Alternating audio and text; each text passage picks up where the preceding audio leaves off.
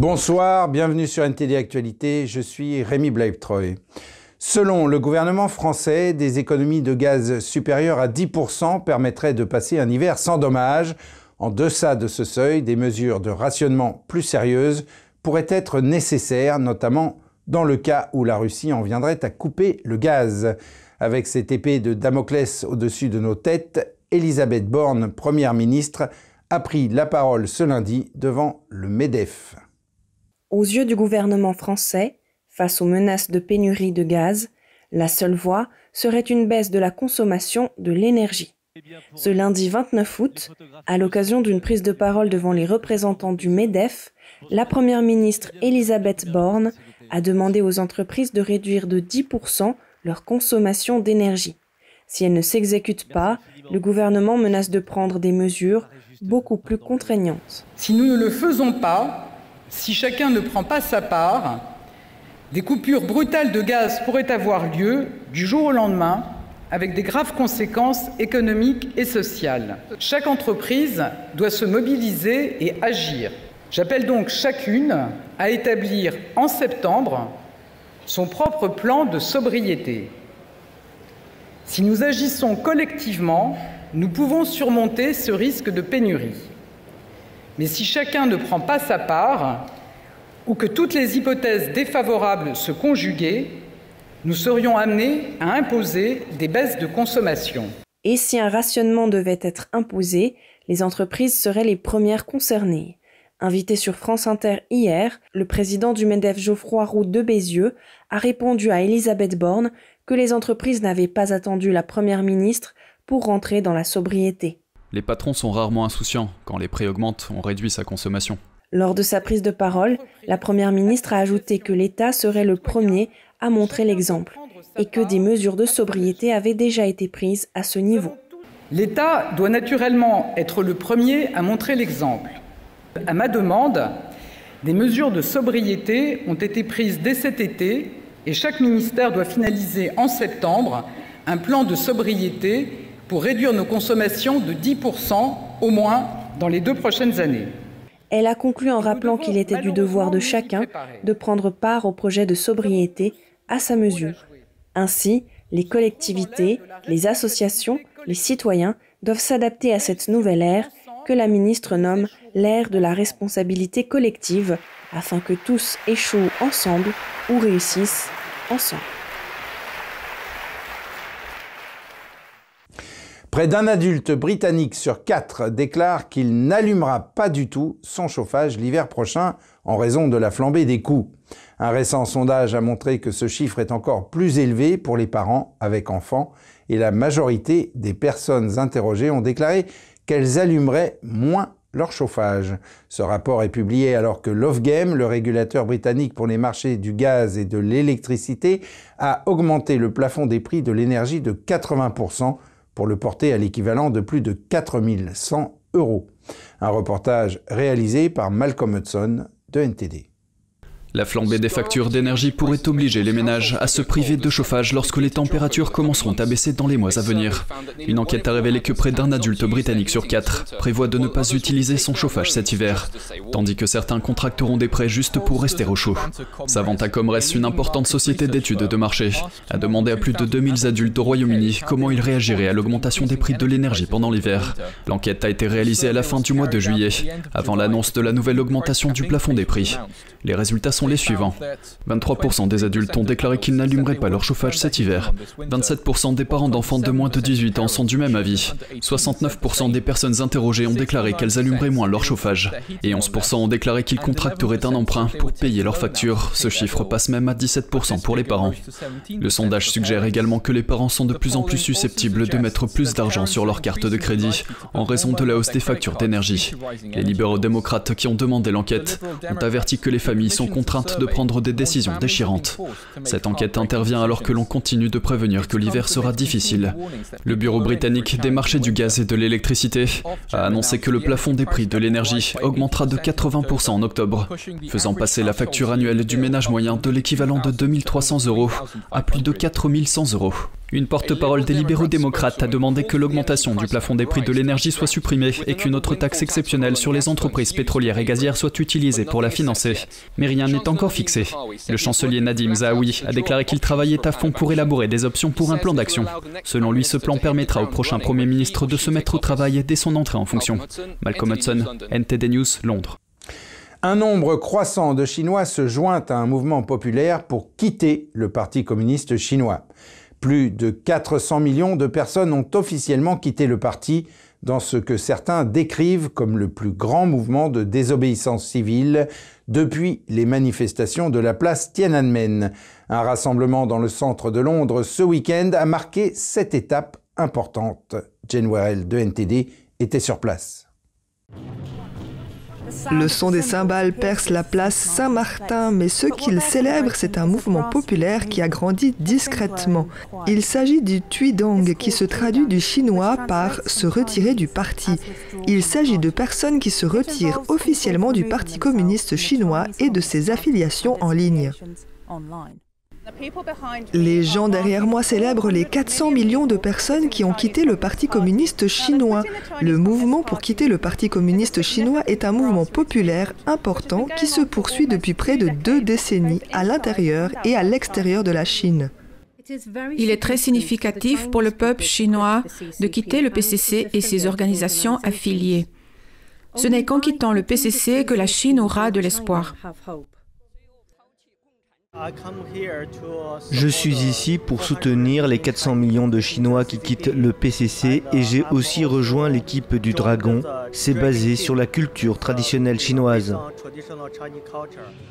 Le mouvement Tuidong a commencé en 2004 après la publication du livre Les neuf commentaires sur le Parti communiste par The Epoch Times. Ce livre documente la brutalité du PCC. Nombre de ceux qui distribuent les exemplaires du livre sont des pratiquants du Falun Gong, une discipline de méditation fondée sur les enseignements moraux de la vérité, de la compassion et de la tolérance. Depuis plus de 20 ans, le Parti communiste chinois a lancé une campagne pour vilipender, arrêter et torturer les pratiquants de Falun Gong.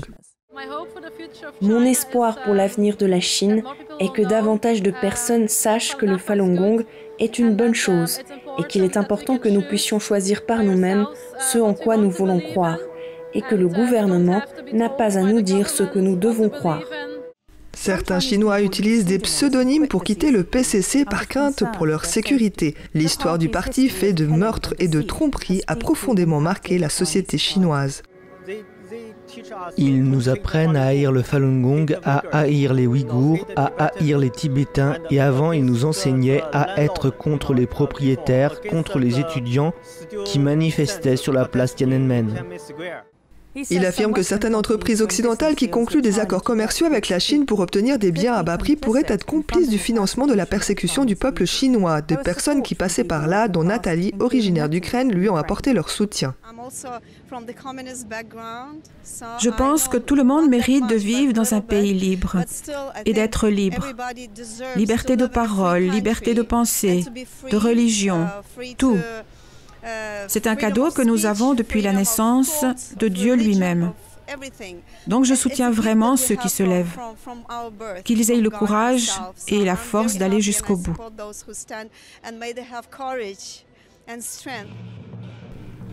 Ce rassemblement est une démonstration de défi contre le contrôle communiste et un symbole de liberté pour le peuple chinois. Jane Morel, NTD News, Londres.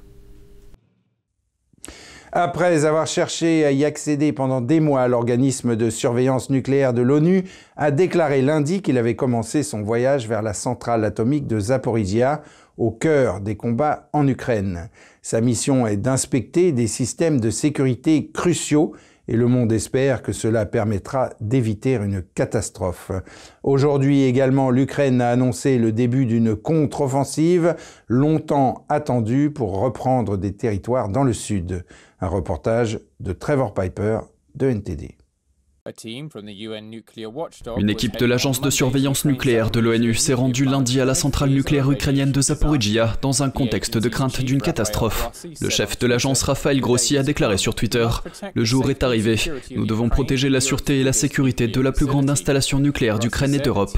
Grossi a indiqué qu'une équipe d'inspecteurs de l'AIEA qu'il dirige se rendra cette semaine à la centrale située sur le fleuve Dniepr, près des lignes de front dans le sud de l'Ukraine. L'agence nucléaire a déclaré que la mission évaluerait les dommages physiques, les conditions de travail du personnel de la centrale et qu'elle effectuerait des activités de sauvegarde urgente, c'est-à-dire le suivi des matières nucléaires. Moscou et Kiev se sont accusés mutuellement de tirs d'artillerie à proximité de la centrale nucléaire la plus grande d'Europe. La semaine dernière, deux des réacteurs de la centrale ont été coupés du réseau électrique en raison des bombardements. Le ministre ukrainien des Affaires étrangères a qualifié la mission de la plus difficile dans l'histoire de l'ONU.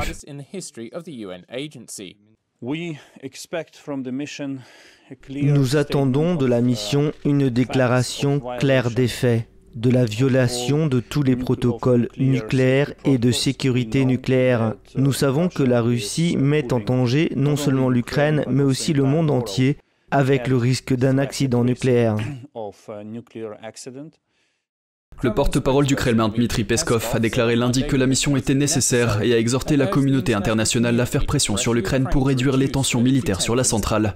Le porte-parole du ministère russe de la Défense, Igor Konashenkov, a déclaré dimanche que les forces ukrainiennes avaient attaqué la centrale à deux reprises au cours de la journée et que des obus étaient tombés près de bâtiments stockant du combustible de réacteurs et des déchets radioactifs.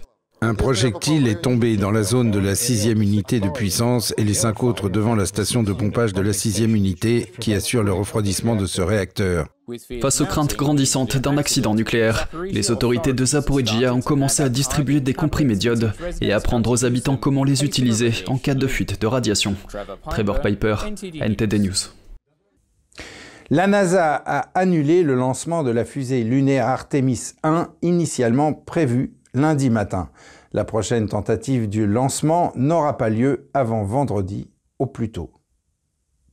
Le compte à rebours a été interrompu environ 40 minutes avant l'heure du lancement. La NASA a invoqué un problème avec l'un des moteurs principaux de la fusée ainsi qu'une fuite de carburant. Les ingénieurs recherchent actuellement la source du problème. La mission de la fusée était de lancer une capsule d'équipage non pilotée en orbite autour de la Lune. Cela fait partie d'un plan visant à ramener des astronautes sur la surface lunaire pour la première fois depuis la fin du programme Apollo, il y a 50 ans. Le lancement, lorsqu'il aura lieu, sera le premier vol du programme d'exploration lunaire de la NASA au XXIe siècle. Et le ministre pakistanais des Affaires étrangères a déclaré que le pays avait besoin d'une aide financière dans un contexte d'inondation dévastatrice alors que les autorités continuent de venir en aide à la population. Des scènes dramatiques se sont déroulées dimanche alors que l'armée pakistanaise tentait de sauver un garçon coincé au milieu d'un ruisseau fortement inondé dans le nord-ouest du pays. Des images vidéo montrent l'hélicoptère descendant prudemment vers le garçon qui finit par grimper dans l'appareil avec l'aide de l'équipage. Il n'est que l'une des centaines de personnes qui ont été secourues par les forces militaires pakistanaises au cours du week-end. Les pluies de mousson et les inondations qui ont frappé le pays au cours des dernières semaines ont été historiques. Les autorités affirment que plus de 1000 personnes sont mortes et qu'au moins 30 millions ont été affectés.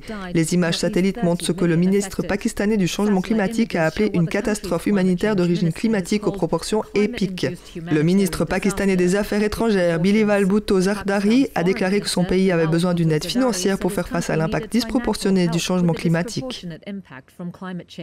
Ils sont absolument dévastateurs. Je n'ai jamais vu de destruction ou de dévastation de cette ampleur. Et le fait que le Pakistan contribue de manière négligeable à l'empreinte carbone globale, mais nous sommes dévastés par des catastrophes climatiques comme celle-ci à maintes reprises. Et nous devons nous adapter dans le cadre de nos ressources limitées, de quelque manière que ce soit, pour vivre dans ce nouvel environnement. Il a également déclaré que le Pakistan lancera un appel cette semaine pour demander aux États membres des Nations Unies de contribuer aux efforts de secours. Il a ajouté que le pays devait examiner comment il allait gérer les impacts à long terme du changement climatique. Séparément, le conseil d'administration du Fonds monétaire international décidera cette semaine de débloquer ou non 1,2 milliard de dollars dans le cadre des 7e et 8e tranches du programme de refoulement du Pakistan, dans lequel il est entré en 2019. Bhutto Zardari a déclaré que le conseil d'administration devrait approuver le déblocage et a espéré que dans les mois à venir, le FMI reconnaîtra l'impact des inondations.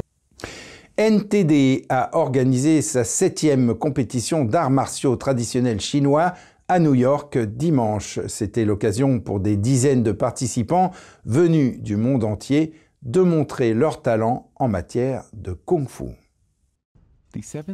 La septième compétition internationale d'arts martiaux traditionnels chinois de NTD s'est déroulée sur trois jours et s'est terminée dimanche à New York. 48 compétiteurs du monde entier ont participé dans sept catégories différentes. Parmi eux, un duo père-fils de Colombie a remporté l'argent. On se réveille à 3 heures du matin et on commence à pratiquer les arts martiaux de 4 heures à 7 heures. C'est comme ça depuis que je suis né. Nous accordons beaucoup d'attention à notre culture spirituelle. C'est pourquoi nous avons été capables de bien pratiquer les arts martiaux, parce que notre esprit et notre corps ne font qu'un. Un autre médaillé d'argent est Ling Chu Sien de Taïwan.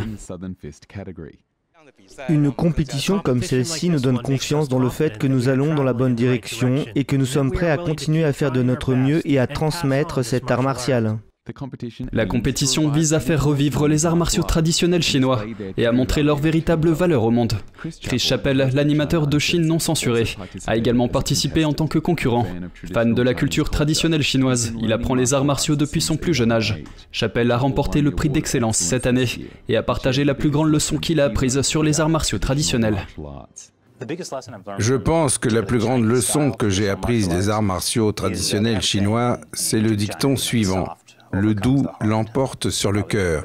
Je pense que vous l'avez probablement entendu, et je pense que souvent dans la vie, on apprend que la colère ou la rage sont un type de force que l'on peut utiliser pour traverser des moments difficiles.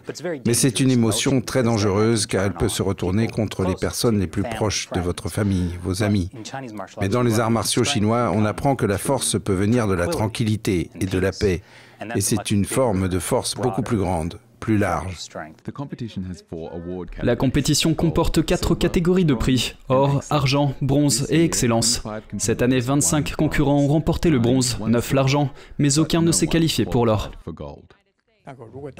Nous avons connu ce genre de situation dans toutes les compétitions passées. Si les participants n'atteignent pas la norme pour l'or, nous ne décernons pas les médailles. Cela encourage également les participants. S'ils reviennent dans les compétitions futures et montrent une amélioration, cette place est ouverte pour eux.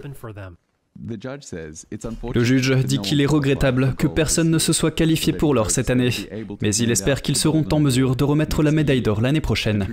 La compétition d'arts martiaux traditionnels chinois fait partie d'une série d'événements culturels et artistiques internationaux organisés par NTD. Et le record du monde du plus grand concert jamais organisé a été établi à Bogota, en Colombie. Il a eu lieu en plein cœur de la ville. L'orchestre philharmonique de Bogota a rassemblé près de 16 000 musiciens, chanteurs et chorales d'enfants pour ce concert. Le concert comprenait entre autres la 9e symphonie de Beethoven. Une chanson célèbre a été interprétée Latino America. Elle est connue dans toute l'Amérique latine pour ses paroles critiquant les problèmes sociaux et politiques. L'événement a été organisé pour célébrer la commission sur la vérité en Colombie et son rapport final publié en juin. La commission a été créée dans le cadre de l'accord de paix de 2016 entre le gouvernement et les forces armées révolutionnaires de Colombie, des rebelles marxistes autrefois considérés comme un groupe terroriste par les États-Unis. Ils sont maintenant démobilisés après presque 60 ans de conflit. Selon le rapport de 1985 à 2018, plus de 450 000 personnes ont été tuées et plus de 7,7 millions de personnes ont été déplacées. Et c'est la fin de ce journal. Merci de l'avoir suivi. Restez avec nous sur NTD pour la suite de nos programmes.